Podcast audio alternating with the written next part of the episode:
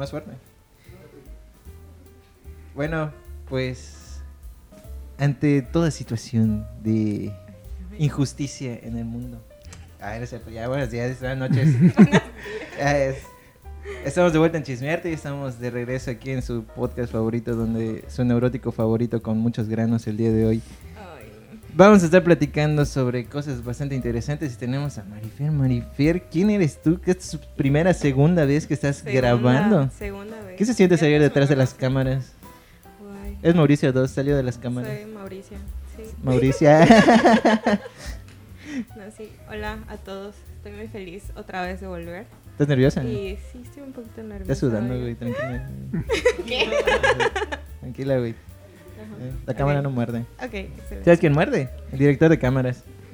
Me han contado, me han contado. y también les tenemos aquí de invitado. Ay, no sé. ¿Qué? Chismear debe tener una sección de chismes. Como okay. horóscopo. Pero hoy, continuando con el hoy tenemos un invitado de lujo, así. Plop. tenemos a Eduardo Rodríguez. ¿Cómo estás, Edu? Muchas gracias. Coordinador de la licenciatura, actual maestro en la facultad. ¿Cómo estamos? Continúa en la facultad, así es. Continuamos en la facultad. Hasta mañana, dice. no. no sé hasta cuándo, pero ahí vamos. Ahí vamos. ¿Qué onda, Edu? ¿Cómo estás? Solo tengo una queja. Un año después me invitan a chismearte. ¿Cómo, ¿Cómo, explicarlo? ¿no? Teníamos que ah, esperar que estén las cámaras y todo así súper presentable para que puedas. Para traerte, no te vamos a traer antes. No te a traer, no, con los micrófonos de solapa, no. Vamos a parecer 13 TV. sí, parecemos 13 TV.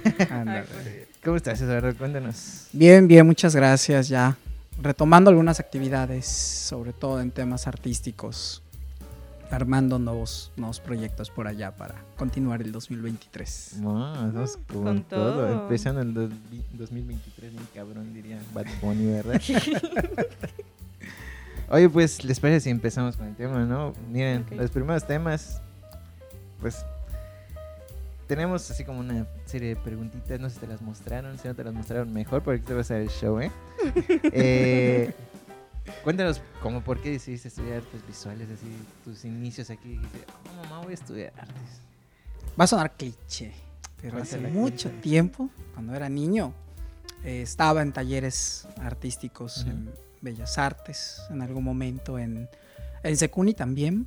Oh. Eh, estuve mucho tiempo, pero completamente ya en la adolescencia dejé todo, todo el arte lo dejé a un lado, no, no retomé nada me dediqué a otras cosas. Mi plan era estudiar medicina. Presenté en 2005, presenté en 2006. En ambos quedé en una buena posición, pero por alguna extraña razón no continué. Este. Y luego, bueno, la segunda vez, en 2006, justamente fue porque en mi trabajo anterior, o el trabajo en el que yo estaba en ese momento, tuve un, curso fuera, fuera de la ciudad y me perdí de todas las fechas y no entregué papeles y no hice nada del proceso. Entonces dije, bueno, no importa ya, segunda vez medicina, a lo mejor no era mío. Y mira, después surge, justo en ese 2006 sale la convocatoria a destiempo. Eh, estamos hablando que, que en marzo, abril se presentaba el examen eh, para la WADI y en junio, julio sale el examen para artes visuales que acababa de, ser aprobado. Oh. Entonces dije, bueno, pues me gusta pintar, me gusta dibujar, algún día lo hice, así que lo retomo y pues bueno, entonces presenté, me quedé en el lugar ¿qué fue? En ese entonces solo entraban 50 Solo entraban 50, me quedé en el lugar 51. Eh, mucha gente tuvo muy buen promedio, por raro. y todo un semestre estuve como que todos los días hablando por teléfono, seguía con mis actividades, trabajando con la idea de volver a presentar medicina y ahora sí, ya, ¿no? Eh, eh, atenderlo para condensar la carrera y dije, bueno, pero todos los viernes yo hablaba por teléfono, en ese entonces era Ramón Rejón el coordinador. Eh, hola Ramón, si nos escuchas, sé que sí. Saludos. Eh, sé que sí, el otro día vi que, que comentó algo, creo. No estoy ¿Sí? seguro. ¿De Le qué? puso like, no me acuerdo qué fue, pero bueno. Eh, y, y fue curioso porque, porque ya con las últimas veces que fue octubre, noviembre, que me hablaba, que le hablaba, me decía, mira, ¿sabes qué? Presente el otro año. Ya, ya no hay lugar para ti, ¿no? Así como, si te interesa, vienes. Y me acuerdo muchísimo que dije, bueno, pues ya esta semana no pienso hablar por teléfono, ya me fastidié, no hay lugar. Y el viernes, el único viernes que no hablo por teléfono Te extraño, háblame. fue curioso porque fue él el que me habló. Fue él el que me habló y me dijo, oye, ¿siempre sí te interesa entrar? Porque hay un lugar, ¿no? Y dije, bueno, pues está bien. Y comienzo en enero 2007 la carrera con la, la segunda generación. Comenzamos y ahí fue. Esa es la historia por la que llegué a artes Wow. visuales. y sigo en ello. Así es. historia, ¿no? Ay, sí, igual. Historia engarzada, así historia es. engarzada. Oye, y ya como estudiante en, en la, en la carrera, ¿cuál fue tu experiencia? Por un lado era una, una carrera nueva. O sea, literalmente el primer semestre de toda la historia de la carrera, ahí estuviste. ¿Es la No, no, no, no. generación? Lo que pasa es que era, ¿no? las generaciones eran por semestre, Ajá. no, no son como otras escuelas que son entradas anuales. No, aquí en este caso, la primera generación entró en agosto 2006, nosotros entramos en enero 2007, Ah, la segunda ya, generación como tal De la academia. de la, de la, De de la la- de la academia. academia, la Academia de Artes. Sí, y este, como estudiante, yo creo que fue un paso muy curioso porque no me involucraba mucho en actividades eh, sociales, por decirlo de algún modo. Sí nos inculcaron mucho el, el estar pendiente de exposiciones. Era, si al menos no te interesa la exposición, hay bocadillos y vino. Entonces, así es como Apunten, comenzamos a, a acercarnos al- a las exposiciones. Era, teníamos un horario muy diverso. Entrábamos a las 7 de la mañana, salíamos a las 9 de la noche de lunes a sábado. Era una locura. Vivíamos en la facultad, era literal Wow. eso. Este, mm, porque habían muchos horarios muy cortados entre clase y clase. Podías tener una clase de 7 a 11 de la mañana y luego hasta las 3 de la tarde y era complicado para algunos ir y venir de sus casas.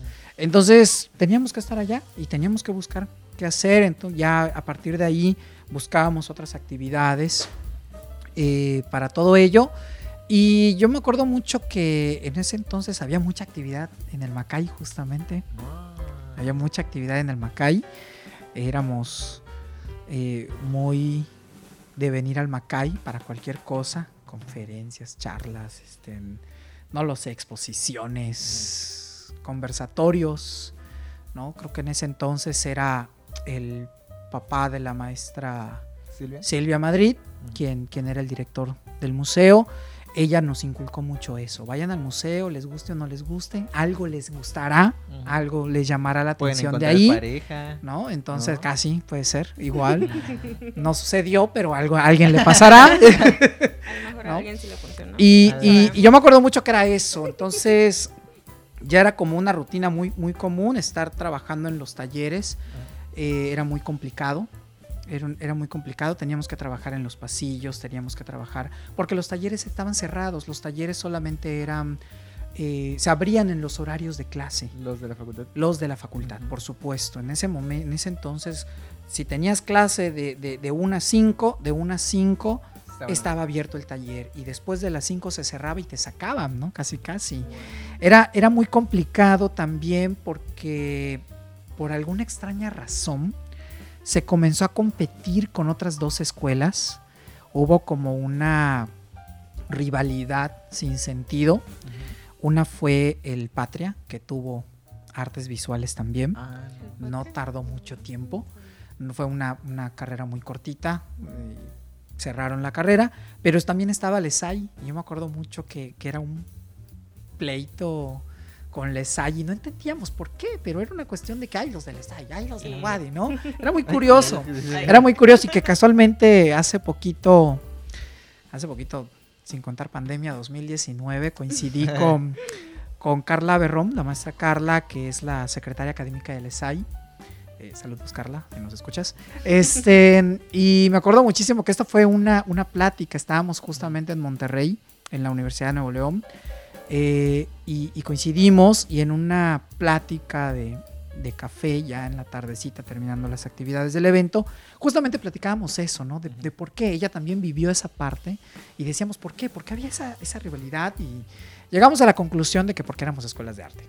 Entonces, porque así como que dos escuelas de arte en un mismo lugar, No este, haber. pero pues no sé, no, realmente nunca fue una rivalidad tan por alguna situación, simplemente era porque éramos dos escuelas de arte, ¿no? En el mismo lugar y a la vuelta de O la sea, no era que los estudiantes estén diciendo, no, porque esos güeyes están exponiendo y nosotros no. No, fíjate que no, porque algo muy curioso era de que creo que teníamos las mismas condiciones de exposiciones en ese momento.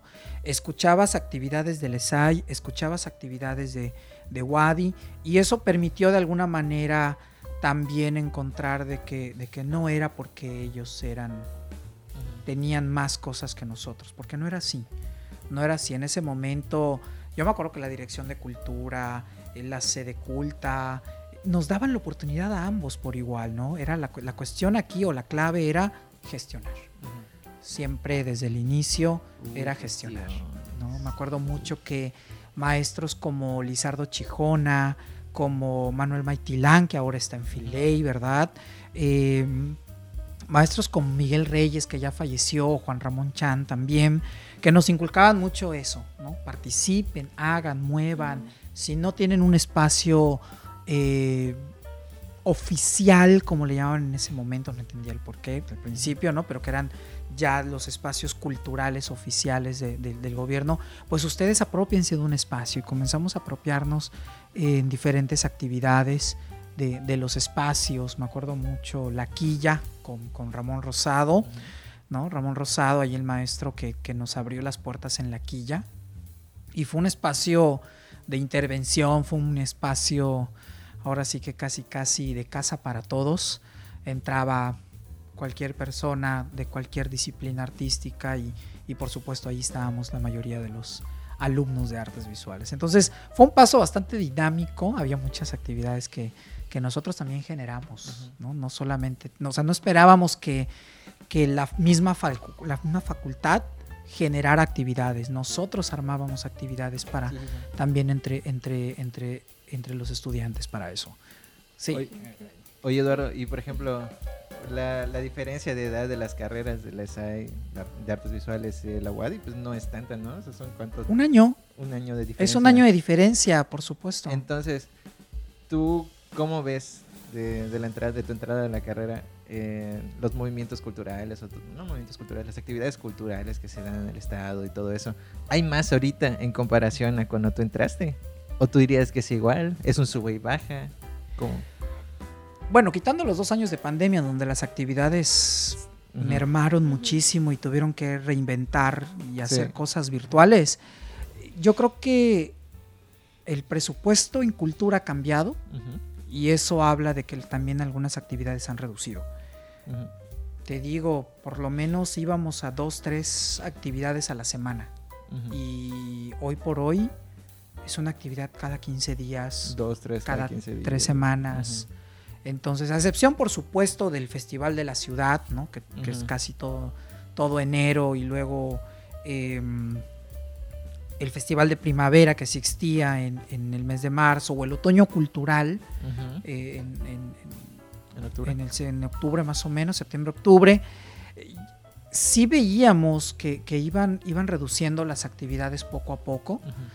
Em, no voy a dejar también que cuando yo egreso de la carrera en el 2012, del 2012 al 2016, yo totalmente me pierdo del ámbito, me dedico a, a otras cosas, ¿no? Ya ahora sí que hacer un, eh, un godín de oficina, este, y, y me pierdo de muchas actividades, dejo de ir a, a eventos, dejo de ir a exposiciones, pero esto porque el, el- el trabajo ya no era como, como parte de.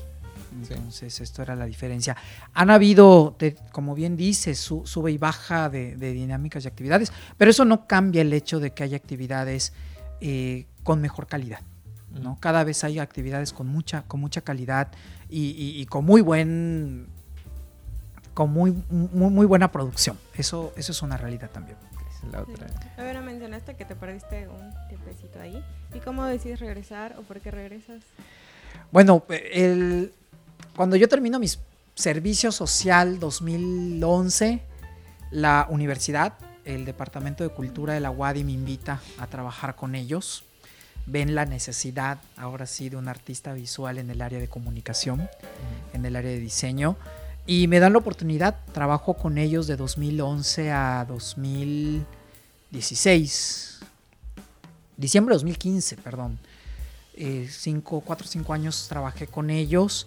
Aprendí muchísimo de diseño, desarrollé muchas habilidades de diseño, este, diseño gráfico, diseño editorial, una cosa impresionante, nunca pensé laboral en el área en el área de diseño editorial, pero aprendes un poco, aprendes muchas cosas también. Y ahí con ellos comienzo a dar una asignatura que se llama Introducción a la Fotografía, pero desde una perspectiva del área de la salud. Sea, cómo la fotografía servía para el área de la salud. Y ahí recuerdo que me dicen Ramón Rejón se jubila y viene una nueva maestra, ¿no? Jessica, que Jessica también fue maestra, una maestra mía, durante el paso por, por la carrera. Y platico con ella, le digo el, mi interés y entonces viene la actualización del plan de estudios, cambiamos de Mella Mefi justamente, y ahí es donde, donde ella ya me dice, oye Lalo, pues si te gusta el tema de, de, la docencia, el tema de, de, artes, pues vente, participa con nosotros. Y entonces me, me, meto a dar clase, ya estaba dando clase de fotografía con Cultura Wadi, pero ya entro a la facultad dando la clase de introducción a la enseñanza artística. Entonces ya una clase de, cómo la, enseñanza artística tiene que ser una herramienta importante para el tema ¿no? de, las artes visuales. Y ahí es cuando comienza. Ahí es donde regreso también al ámbito cultural porque pues no podemos predicar nada más hablando, ¿verdad? Eh, Sino tenemos que dar el ejemplo. Y ahí comienzo a retomar muchas actividades, comienzo a, reencontrarme con muchos compañeros, con muchos amigos y comenzamos a coincidir en algunas propuestas y en algunas actividades y, regresamos otra vez al, al medio. Oye, ¿cómo cuánto tiempo estuvo la maestra Jessica y de coordinadora? Jessica estuvo de coordinadora de 2016, 2015, 2016 creo, a 2017, diciembre de 2017. Yo entro en enero 2018 a coordinar la carrera. Sí. sí. ¿Y cómo es que entraste? O sea... ¿Cómo el proceso? ¿Cómo llegaste ya a ser coordinador? ¿Cómo llego a ser coordinador? Bueno, antes de, ser coordinador fui, eh, bueno, me invitan a ser responsable de la galería de la facultad, que justamente en, en septiembre de 2017 se inaugura el edificio de la biblioteca. Sí y eso incluye una galería. Entonces entendí que la maestra TT era la que iba a atenderlo, pero con otras actividades que ella tenía, decide no continuarlo y el director en ese entonces, el maestro eh, Alfredo Alonso, es el, que, es el que me invita, oye, ¿sabes qué? Pues hay esta oportunidad, ¿quieres? Entonces comienzo coordinando seis meses la, la galería, comenzamos a, a revisar cuáles eran las, las, oportunidades por allá. Y entonces ya para diciembre me dice, oye, ¿qué te parece si en lugar de la galería o además de la galería, pues te metes a, a la carrera de artes, ¿no? Entonces yo le dije, bueno, pero pues, ok, o sea, sí está bien, ¿no? Me acuerdo muchísimo que él me dijo, eh, hay que entender que, que artes visuales, por su esencia misma, no puede ser coordinado por un, por un arquitecto. Me acuerdo de esas palabras muchísimo, ¿no? En ese entonces, porque Ramón Rejón era arquitecto. Eh, sin entrar en polémica, eh, él dice, por, supuesto, él dice no. Pero bueno, creo que sí. Ya llegamos al medio. Chisme, como tal. No. Me acuerdo que, que, el arquitecto me dijo, no, no podemos entender artes visuales desde la perspectiva de la arquitectura. Entonces, creo que es importante que un artista visual sea la cabeza de artes visuales. Y entonces me invita. Los primeros seis meses sirven para orientar muchas cosas, reorganizar muchas cosas. Eh, me acuerdo que, paréntesis por allá, como estudiante, me acuerdo que con otros dos compañeros, ahí va el chisme, porque nunca se dijo quiénes fueron, ah, con Juanjo Tziu Juanjo y con nuestro amigo Juanjo. Un saludo, Alejandro, saludos Juanjo. Juanjo, amigo de toda la vida, por cierto. Em, y con Alejandro Jurado, antes de salir de la carrera, eh, en ese entonces estaba, coordina estaba coordinando Ramón Rejón y estaba de director el arquitecto Ginés Lausirica. Y antes de terminar la carrera hacemos un escrito, una reflexión muy crítica y muy dura de la carrera de artes visuales. Fue un desplegado de cuatro cuartillas donde decíamos que el objetivo de la carrera no estaba siendo abordado, es, parecía que como que todo era muy aislado, no había un, vínculo entre el todo, donde nos decían, vas a ser un artista visual, pero te decían, pero no puedes crear, ¿no? Porque los talleres nunca lo sabrían. Eh, donde te decían, es que tú eres un gestor del arte, pero nunca te abrían las puertas para, hacer proyectos. Entonces, me acuerdo que hicimos esa crítica, fue muy dura, fue, fue así. Eh, se viralizó y es que no había Facebook en ese entonces, era por el, ahora sí que por Hotmail. Imagínate. Pasa la cadena. Era por correo, ah. que ya ni existe, yo creo que muy pocos les queda el Hotmail. ah, yo tengo Hotmail. Con el Messenger. Eh, pasó de boca en boca, pasó de, de, por correo, pasó de mano en mano, ¿no? Es escrito. Hasta que llegó el director y nos habló el director y nos dijo, oigan, es que está esto, está pasando esto, por qué lo hacen de esa manera, debieron venir conmigo, ¿no? Entonces eso nos toma como experiencia de que como estudiantes teníamos que alzar la voz, de que necesitábamos decir, oye, esto es lo que queremos, es nuestra educación universitaria, es, es, lo que vamos a hacer toda la vida. Eso me quedó muy claro y me acuerdo muchísimo que la maestra Jessica, cuando yo platico al final de su gestión y comienzo el mío, me acuerdo que ella tenía la carta tenía ese, ese documento y ella me dice, me acuerdo mucho sus palabras. Tienes que jurar con tu sangre. Casi, casi. Juras todo, ¿no? Eh, ella me dice, ¿te acuerdas de esto? ¿No? Saca, saca el documento, las hojas y me dice, ¿te acuerdas de esto? Lo hicieron siendo estudiantes y ahora estás del otro lado. Ahora cambia el papel. ¿Qué se tiene que hacer? ¿No? Tú, lo, tú lo criticaste, ahora cambia, cámbialo y entonces eso también fue, fue como el parteaguas de, de poder decir, oye, bueno, pues ya estoy aquí, ¿no? Toda la vida critiqué cómo era la coordinación. Ahora estoy aquí, tengo la oportunidad, soy artista visual, soy egresado de acá, tengo el compromiso de cambiar algunas cosas. Cambian muchas cosas desde el plan de estudios de Mella Mefi.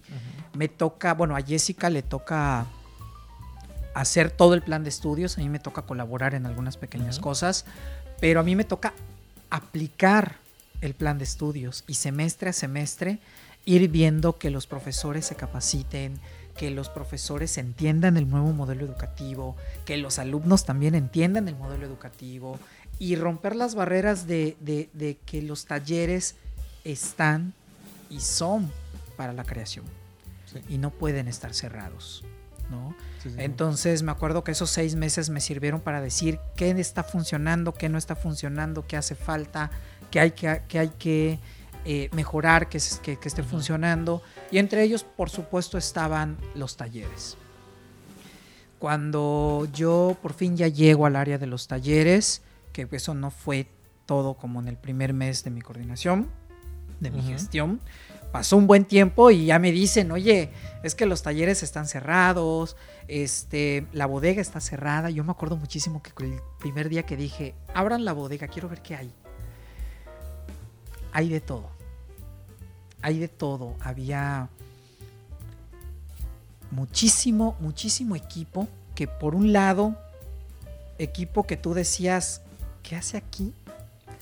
Como una cortadora de cerámica que curiosamente yo le digo a esa persona de patrimonio, ¿sabes para qué sirve la cortadora de cerámica? Muy ingenuamente me respondió, para cortar cerámica. ¿No? Y le dije, sí, pero es la cerámica de las losas para pisos. No es la cerámica que nosotros hacemos se compraba equipo y no sabían para qué. O sea, era, era una cortadora de los zetas. Sí, una, sí, una cortadora de pisos. que, que usan ¿no? las personas para, para instalar pisos. Entonces, tú dices, ¿cómo puede haber esto?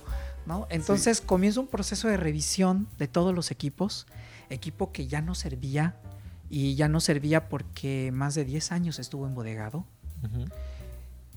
Cámaras fotográficas, cámaras filmadoras, un montón, un montón de cosas que, que nunca utilizamos, que nunca se sacó y que año con año se compraba. Cosas que tú decías, bueno, ya estoy en 2018, voy a ser coordinador y de repente ves comprado en 2006. No y tú dices, ¿cómo? ¿No? Entonces, eso es un cambio.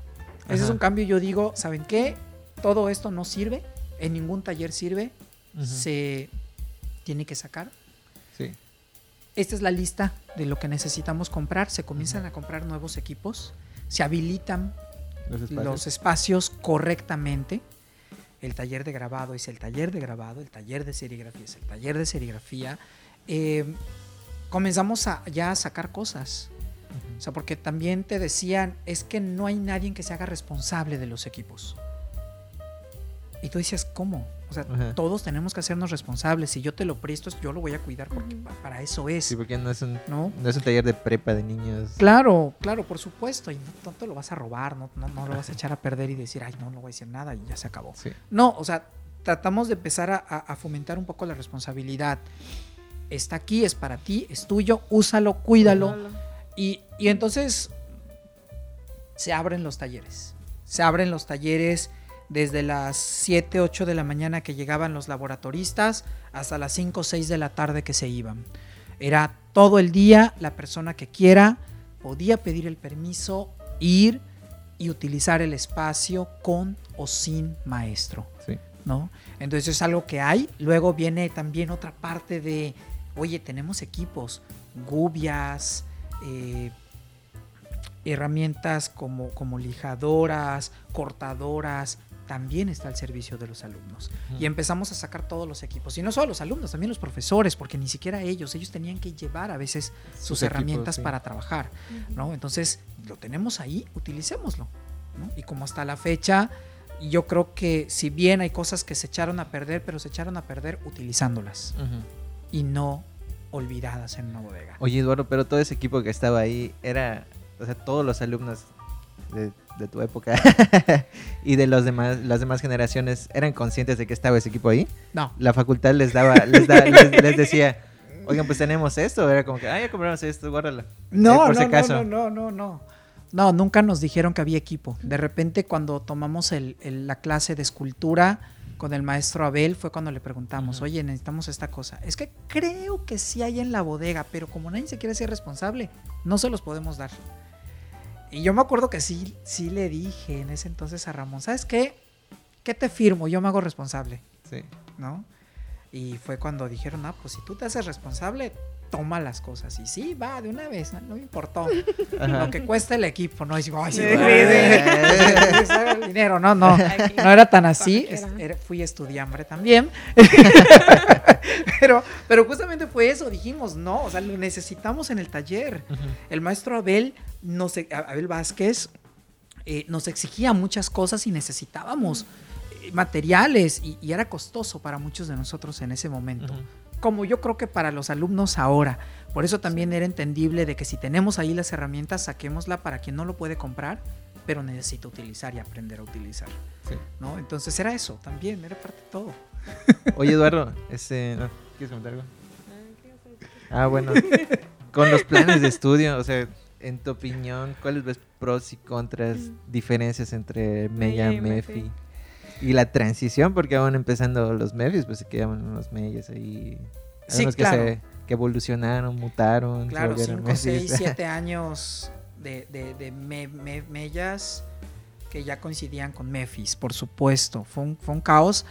Creo que lo primero, lo primero puede ser que perdimos horas. Perdimos muchas horas. El taller de, de escultura era mm, 12 horas a la semana. Ahora son 6. No, eran Seis. 8 horas. 8 horas a la semana. Ahora Ahora son son seis. 6. Perdimos 2 horas. Em, el taller de dibujo también. eran casi ocho horas. Yo creo que fue lo primero que perdimos. Perdimos horas de clase teóricas, eran 4.5 horas a la semana y ahora son 3 horas nada más. Eh, la experiencia como alumno no nos daba tiempo. La experiencia como profesor con menos horas. No, Seguimos, ajá. ¿no? Sin, sin Sí. tanto tiempo. Tenemos que hacer eh, circo, maroma y teatro. De repente decirles, oigan, ¿saben qué? Véanse este video, oigan, hagan esto, hagan lo Ujú. otro, para complementar Sí. temas que a lo mejor o cosas que son de relevancia pero que no nos da tiempo de ver en clase. Que por eso cuando empezábamos las clases siempre decían tantas horas presenciales y tantas horas en, ¿cómo se llama? En no presenciales. no presenciales. Claro, que eso, que eso, bueno, de alguna manera el, el, el MEFI decía eso, que van a compensar. Entonces las horas presenciales eran las hora- horas que, que tu alumno estás en un salón de clase, tu profesor estás frente a un grupo. Y las horas no presenciales eran las horas que debías tu alumno utilizar para hacer alguna actividad extracurricular o también una, un- una actividad que esté dentro de la materia. ¿sí? Entonces a lo mejor esas horas no presenciales, no voy a decir que no se han utilizado eh, correctamente, pero no se han utilizado del todo. Sí. Eh, creo, creo que faltan más dinámicas. por Sí, porque no- que yo recuerdo no había como un registro de esas horas, ¿sí sabes? Claro. Era, fuiste a la exposición, te creo o no te creo, y ya. Sí, sí, por supuesto. O sea, era como que, oye, hay que ir a tal exposición, Ujú. hay que ir a tal conferencia. Y tú decías, bueno, está bien, va. Pero si ibas, no ibas, al principio nadie te decía, pues un puntito porque Ujú. cumpliste con la asistencia. ¿no? De, de ir De tu hora no presencial. Entonces, como que fue cambiando un poquito. Fue, Ujú. fue, los maestros comenzamos a entender que necesitábamos meter dinámicas fuera del salón de clase, que eso, por cierto, ya es eh, un acierto para el MEFI 2021, el- Ujú. la actualización del plan de estudios MEFI, que ya empieza a traer lo que es el- el- el trabajo dual, que ahora sí que es trabajar en el salón de clase, pero también trabajar fuera del salón de clase, en un ambiente de aprendizaje real. Que eso es algo que a lo mejor ustedes, que ya están casi de salida con el modelo MEFI 2016, ¿no? que es el plan de estudios, pues no lo van a vivir, pero quienes vengan a- con, el, con la actualización del MEFI 2021, Ujú. ellos ya van a empezar a tener que, ok, si estoy tomando mi taller de escultura, de mis seis horas, probablemente eh, tres, cuatro horas sean en el taller y las otras dos horas las tenga que trabajar en un taller de artista. Ok. O sea, con un artista escultor. Ajá. Entonces, eso, eso es algunas de las cosas que van a ir cambiando. ¿no? que se tienen que aterrizar. Es una idea Sí. que, que- que al principio, desde el año pasado, venimos reflexionando los profesores. Eh, esa es como la línea a la que, a la que estamos comenzando a, a visibilizar el cambio del plan de estudios, pero yo creo que también nos hace falta aterrizar cada vez más. Yo creo que la universidad nos va a ayudar a aterrizar más la idea que quieren con esas cosas y a partir de ahí, pues nosotros los, los especialistas en el área tenemos que aterrizarlo ya Sí. a nuestro perfil. ¿y cómo, este, cómo vincularían a los estudiantes de esa forma? O sea, tú, tú les dirías, ¿consigues un artista o yo te lo paso? No lo sé. Excelente pregunta. Ok. Yo creo ¿Qué que pregunta? yo, yo creo que en el camino, ¿eh? De hecho, eh, ya en estos finales de, de mes de enero. Eh, ya comenzó el proceso de actualización. Hay un grupo formulador de profesores con el, con el coordinador de la carrera, el actual coordinador, ¿no? Y eh, gente de la, de la UADI, gente del, del departamento de- del DIE, que nos van a estar apoyando en eso. Entonces yo creo que ellos nos van a aterrizar, como te digo. Nos aterrizan Sí. ellos la idea y nosotros ir vis- vislumbrando hacia dónde va a ir la carrera ahora. Ok. Ok. Este, No, yo tengo una pregunta. Este, ajá, eh, entras como coordinador y todo. Aparte de ser coordinador, ¿hacías algo más? No sé, un negocio. He escuchado por ahí que hay un negocio.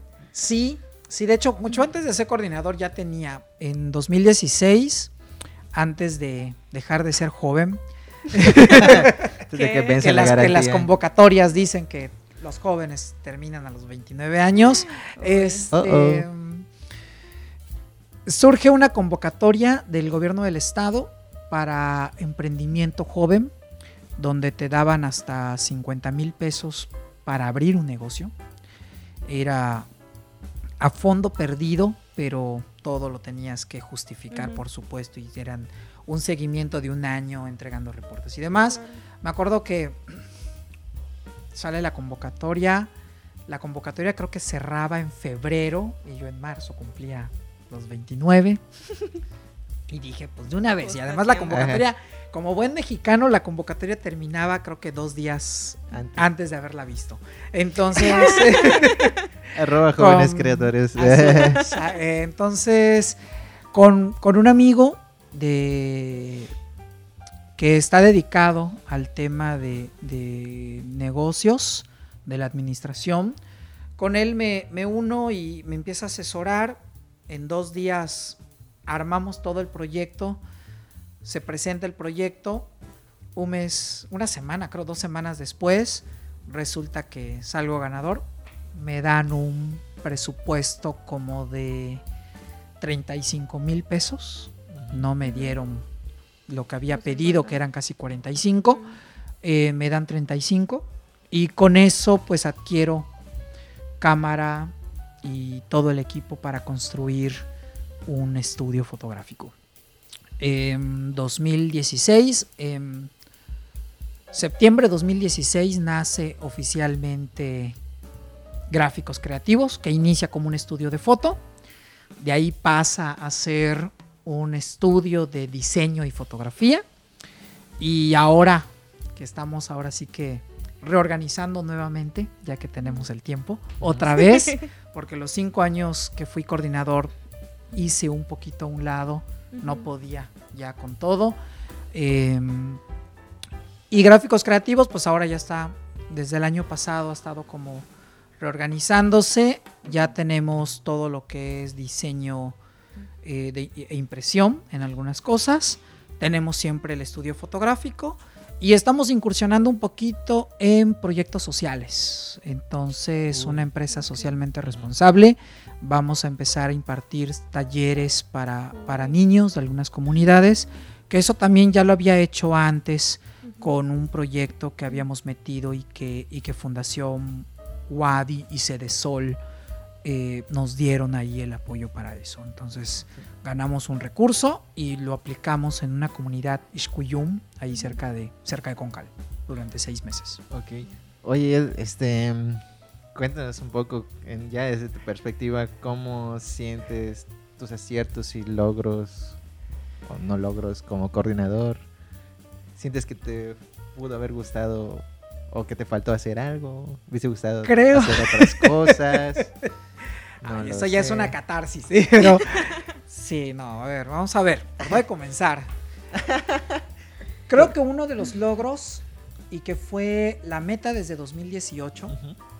fue la acreditación del programa a un programa de calidad por parte de, de la CAESA, del Consejo para la Acreditación de las Escuelas Superiores en Artes en. México.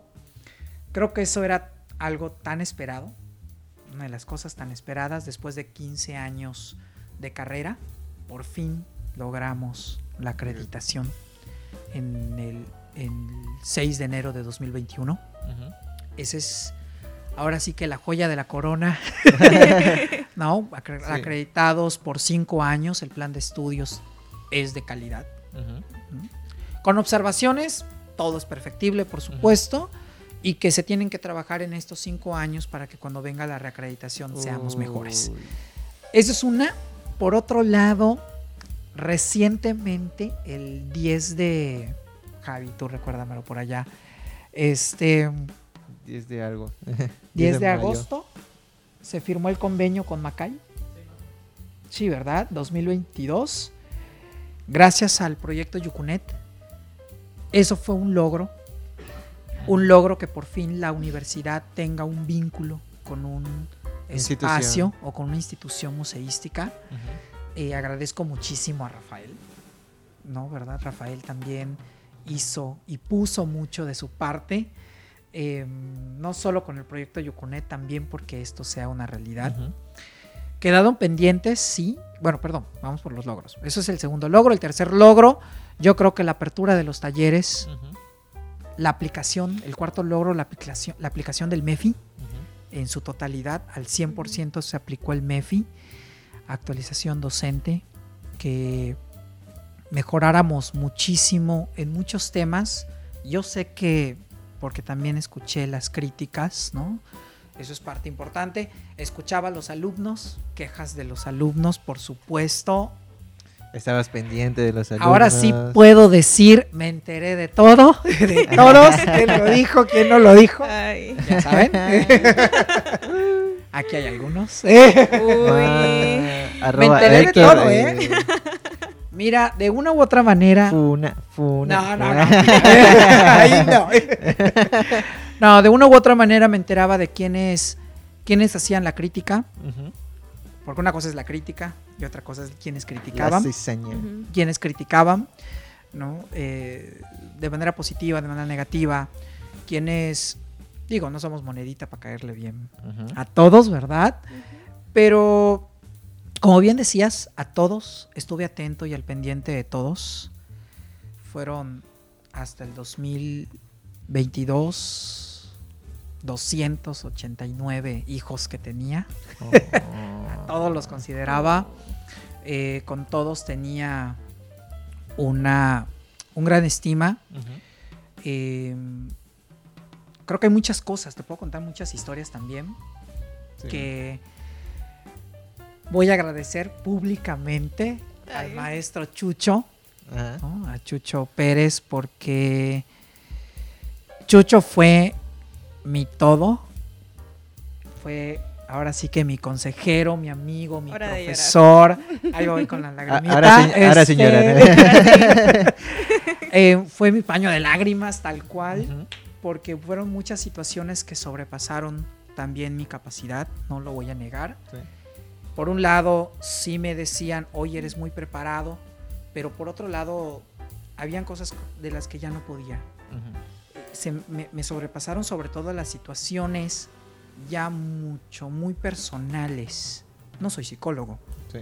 no soy trabajador social, pero de alguna manera en este camino comencé a conocer el área de la pedagogía como tal, ¿no? Que no solamente era ser coordinador, ser un administrativo y, y hacer las cosas como marca la regla, sino que también tenías que estar al pendiente, qué estaba pasando con cada uno. Sí. Y, y así habían algunos de que Lalo, Confirmo. ya no puedo. Ay, bueno, Confirmo. Marifer fue em, mi, mi via crucis. Ay, así la puedo funar. Ahora sí. A ella sí. no, llegó la hora. No, Marifer fue, fue, fue una de las que, Hola. ¿no? Con las que estuvimos ahí en el camino, casi, casi chicoteándoles y de la mano. Ya y casi acabó. ya casi Ya acaba, casi, por fin. al ya está al fin. final. Corrección, ya casi te sacan. Ah, al final del No, no, no, camino. No. No, y, eso, y eso es padre, porque, porque te voy a decir que, que- que yo creo que una de las cosas que, que siempre que siempre me he permitido es poder convivir y poder conocerlos. ¿no? Creo que todos han tomado clase conmigo. Y no lo solo he tomado clase. de convivir en clase. Eh, y, y creo que de las primeras cosas que siempre les he dicho es rompan la barrera de, de los títulos nobiliarios. No me digas, maestro. No me digas maestro, No me usted. digas profesor, no me trates de usted, Usted. porque al final del camino, después de estos cinco años, vamos a ser colegas dentro de las artes, Sí. dentro de la profesión. Y eso, la confianza que uno pueda tener, también te permite apoyarlos en la medida de lo posible. Sí. Entonces eso también fue padrísimo, ¿eh? Fueron aciertos también. Ahora, ¿qué, qué, ¿qué me quedé con las ganas? Elevar el nivel de exposición. Porque si bien agradezco a todas las galerías, también agradezco a todas las galerías que han abierto las puertas, eh, Lesir Galería, Punto Rojo, este, bueno, mismo Macay también ha estado, La galana. La gala hace eh, poco. la gala hace poco, ¿no? que tuvimos ya el, eh, esa apertura con ellos, el CAP, ¿no? Rosita por ahí también, que nos ha apoyado muchísimo, no solo a los alumnos, también a los profesores. Entonces, yo creo que esa apertura que se comenzó a dar hizo falta. que no se pudo concretar? La firma del convenio con la red de museos de Yucatán.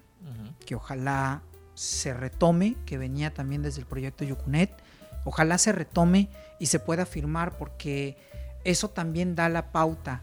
Yo creo que el haber firmado el convenio con Macay es lo que les permite hoy a muchos estar aquí, prácticas y servicio, y, y, también una colaboración mucho más estrecha. Y yo creo que, imagínense, si tenemos este trabajo, chismearte, lo tenemos desde Macay, gracias a un convenio y gracias a todas las ideas que ustedes tienen. ¿Qué pasaría si firmáramos un convenio con todos los museos y los centros culturales que hay en el estado? Eso fue algo que hizo falta, hizo falta muchísimo, hizo falta también, pues ahora sí que creo que tener a alguien que me apoyara en, la vinculación de exposiciones, de apoyar el tema curatorial, museográfico. Gestivo, podría ser. De gestión, de gestión por ahí, eh, la maestra Verónica, la maestra Mercedes, el maestro Jorge, ¿no? Que, de alguna manera ellos han hecho esa vinculación, esa gestión y que han apoyado a los alumnos, porque también ellos son comprometidos en, esa, en ese tema, en ese área em, de la creación. Creo que también eso eh, fortaleció un poquito algunos aspectos. Me hubiese gustado también, creo que eso fue un sueño que ya no se concretó por muchas razones. Tener un edificio ideal para enseñar. Para, no, para la licenciatura de artes. No tener que estar en un edificio que tenemos que hacer ajustes, ¿no? arquitectónicos para poder adaptarlos para que los alumnos tomen clase. Lamento mucho que se haya tenido que cerrar el taller de cerámica. Convencí mucho, casi un año convenciendo a, la maestra Silvia de volver. Cuando ella decide volver, bueno, lamentablemente pocos días fallece. Y el taller de cerámica sigue, sigue sin abrir. Eso es algo que también lamento mucho no, no haberle puesto más empeño, ¿no? Pero ya, ya sobrepasaba el, la idealización de decir, oye, voy a abrir el taller. La cuestión de los recursos también entraba. Ya no dependía de, en el nivel de coordinación, era un nivel administrativo donde los recursos económicos iban reduciendo y en el tema de artes más. Entonces eso fue una de las cosas. Pues, pues, ya para ir cerrando un poco porque ya se hambre, ¿no? Sí, ya es hora. ya, ya es sed. Oye, ¿cómo percibes a los egresados en artes visuales o, a los estudiantes el mismo proceso de, ellos como en su formación? ¿Cuál es tu perspectiva? ¿Qué dirías que les hace falta? ¿Qué les recomendarías? Ok. Em, ¿Qué, pros, eh, ¿Qué pros podrías ver en comparación con tus genera tu generación, generaciones cercanas a las actuales igual? Ya hay ciento casi los 190 egresados y titulados de artes visuales de los cuales alrededor de 175 son mellas y la otra parte son mefis, que recién acaban de comenzar. La primera camada, ¿no? Así es, las primeras dos generaciones mefi ya, ya por fin salieron y que me da mucho gusto. Eh, verlos crecer de inicio a fin. ¿Sabes? Muchos están dedicados a otras áreas y no necesariamente a la creación. Otros han sobresalido. Eh, Calle Estampa los admiro muchísimo.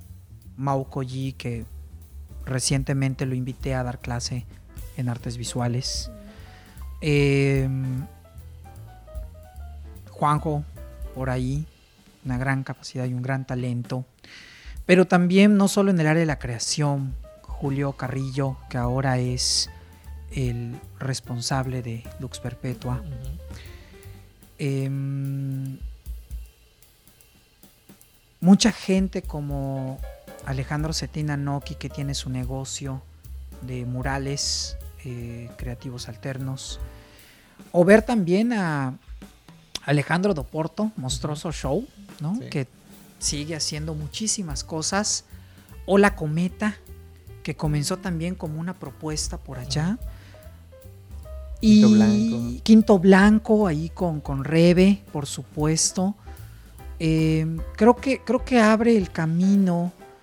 Digo, no vamos a comparar los recién egresados de las primeras generaciones 2012-2014 a los 2021-2022, donde ya después de casi 10 años ya hay una apertura y hay un posicionamiento también. Eso es de, es de admirar por el talento ¿no? Eh, de, de todos y cada uno.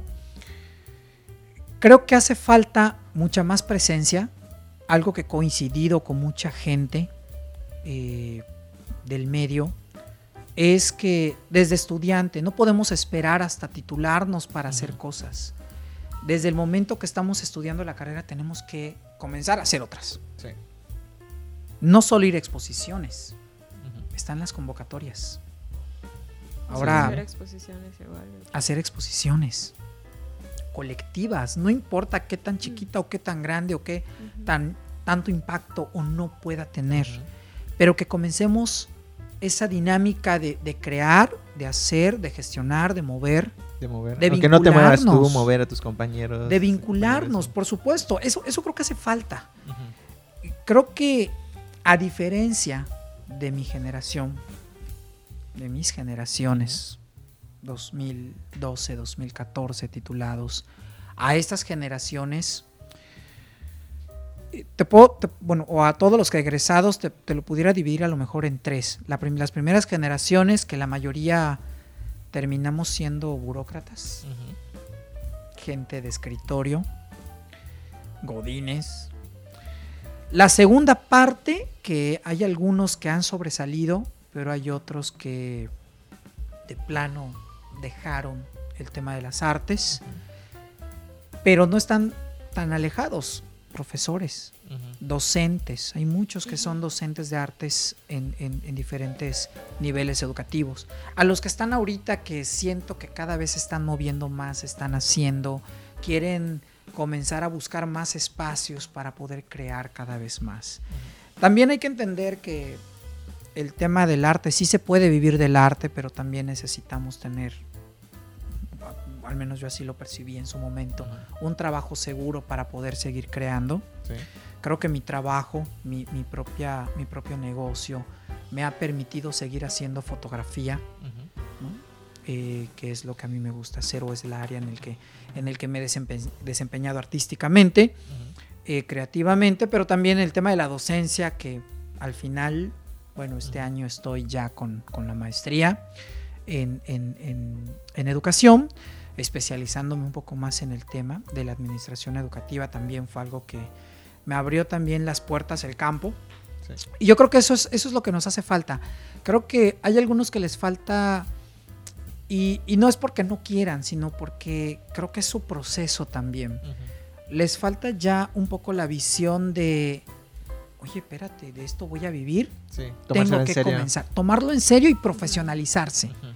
¿no? Digo, me acuerdo que cuando, cuando dábamos las charlas introductorias a la carrera, yo les decía, el primer nivel de la carrera es básico, introductorio, el segundo año es de experimentación, donde van a aprender, y el último año es de profesionalización. No, cinco años después de ser coordinador, entiendo que la profesionalización Empieza desde antes. empieza desde, Desde que, que ya estás en la carrera. Sí. Incluso desde que decides estudiar la carrera podría ser.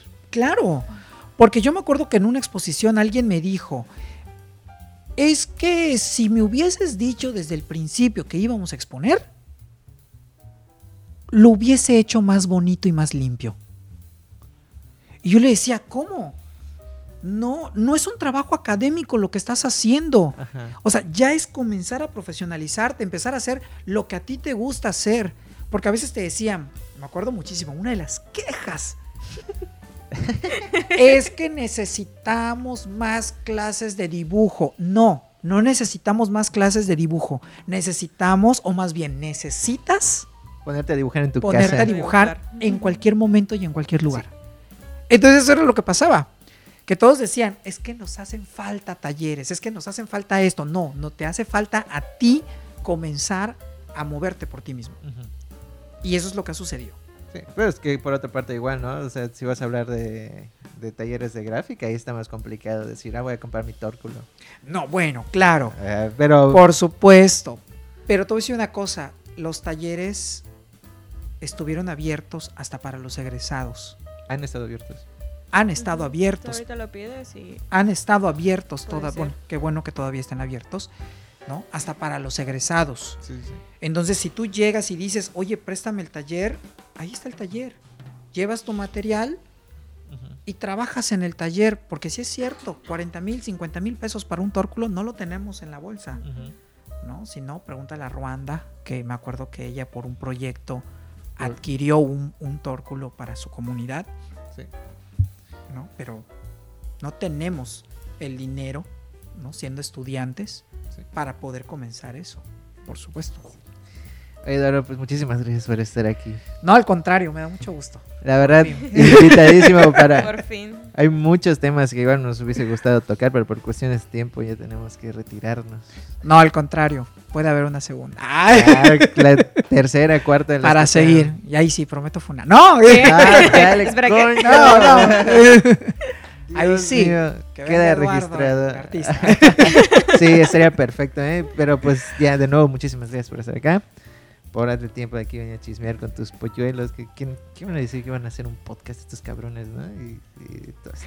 Cuando lo dijeron, estuve asombrado. Dije, no, ¿cómo? ¿Cómo va a ser? Cuando lo escuché, dije, vaya, se están fogueando. En el camino se van a profesionalizar más. Ajá. Pero qué bueno, me da mucho gusto que, que- que ya lleven un año. Un año. Un año ya. podcast. Me da muchísimo gusto que ya lo lleven y que sigan haciéndolo. No, se, no pierdan el camino. Yo creo que hace falta mucho, muchos espacios como estos para poder platicar del arte y por el arte. Muchísimas gracias, Eduardo. Entonces, sabes que eres bienvenido. Gracias, Marifer, por estar aquí en el chisme, al pendiente. claro. De nuevo, echando relajo, como siempre. y ya, muchísimas gracias a los demás, a- al equipo, pues a los podcast escuchas igual, que están al pendiente.